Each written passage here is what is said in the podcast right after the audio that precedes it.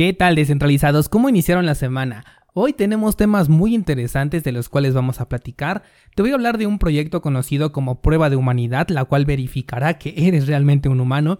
Por si esos captchas que te dicen confirme que usted no es un robot no fueran suficientes, ahora vamos a tokenizar nuestra identidad hacia una dirección de Ethereum.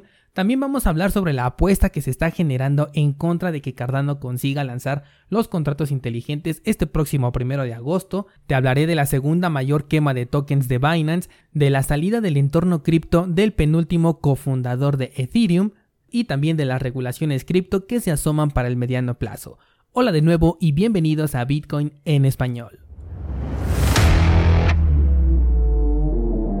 En este podcast adoptamos la filosofía de una economía sin intermediarios, una interacción económica punto a punto que nos permite transferir valor sin ninguna clase de restricción.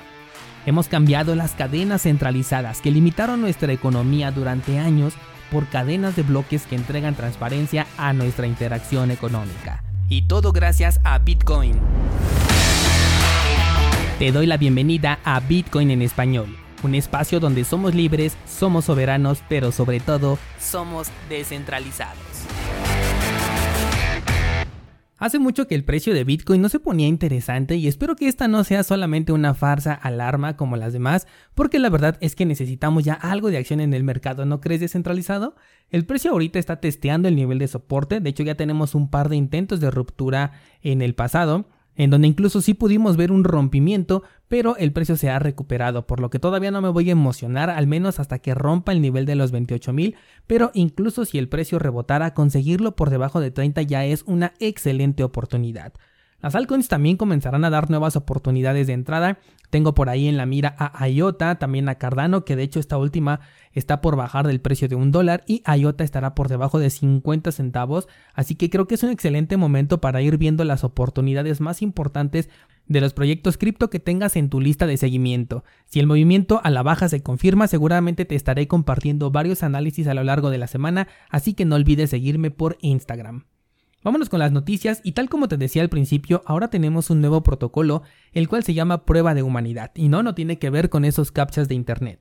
En realidad es un proyecto que busca tokenizar tu identidad y ligarla a una dirección de Ethereum, con lo cual puedes recibir una recompensa solamente por entregar tu identidad. Y esto de solamente por es un sarcasmo porque estoy convencido de que esta información vale mucho más de lo que podrías recibir. Este es uno de los proyectos en donde tengo que separar mis opiniones, ya que como emprendedor me causa muchísima curiosidad, quiero saber de qué va a ser capaz, qué tanto pueden crear alrededor de este proyecto y cuántos casos de uso le pueden encontrar a esta identidad tokenizada. También del lado negativo quiero ver qué tanto una inteligencia artificial podría engañar al protocolo. Se supone que hacen pruebas de Turing. Bueno, pues quiero ver a esa prueba haciendo su trabajo. Y sobre todo, con tanto filtro y aplicaciones que ahora nos permiten suplantar identidades de manera digital, me interesa ver cómo es que reacciona este nuevo protocolo.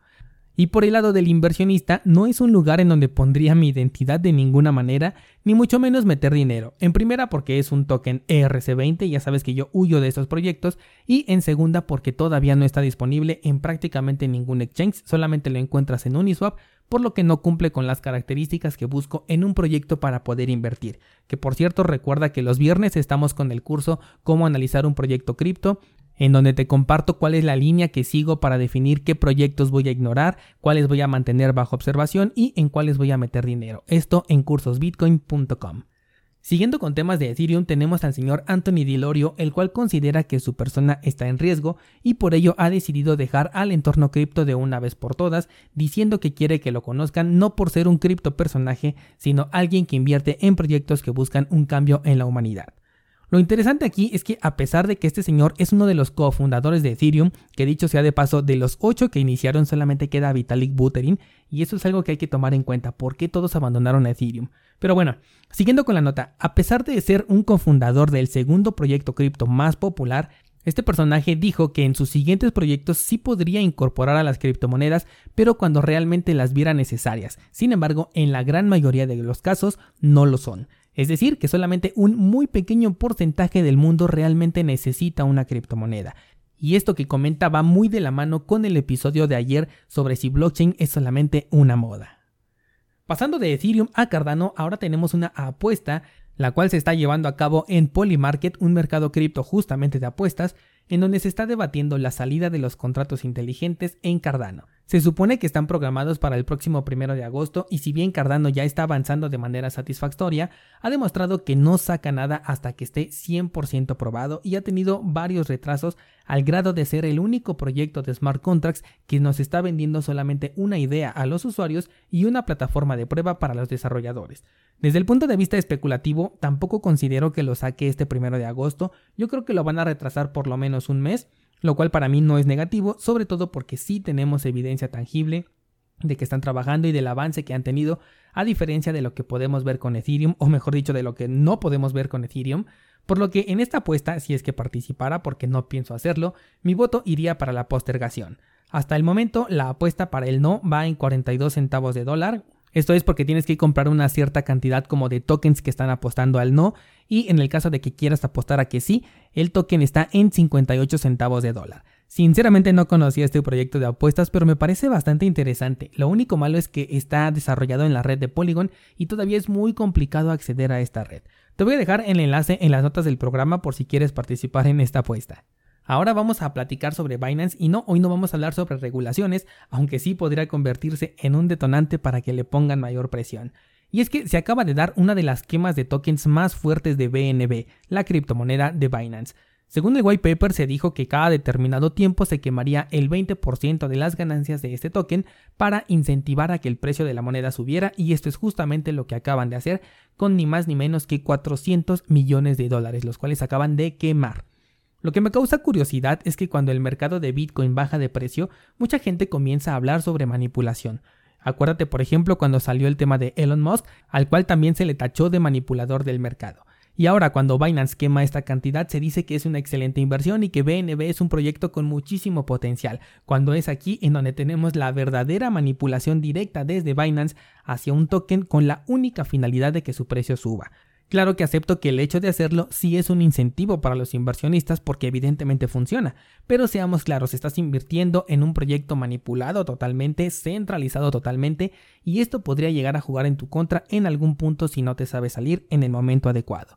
Sobre todo porque esto también podría verse como algo ilegal o, fuera del marco reglamentario para algunas administraciones que en este momento no estén recibiendo una ventaja económica por parte de Binance.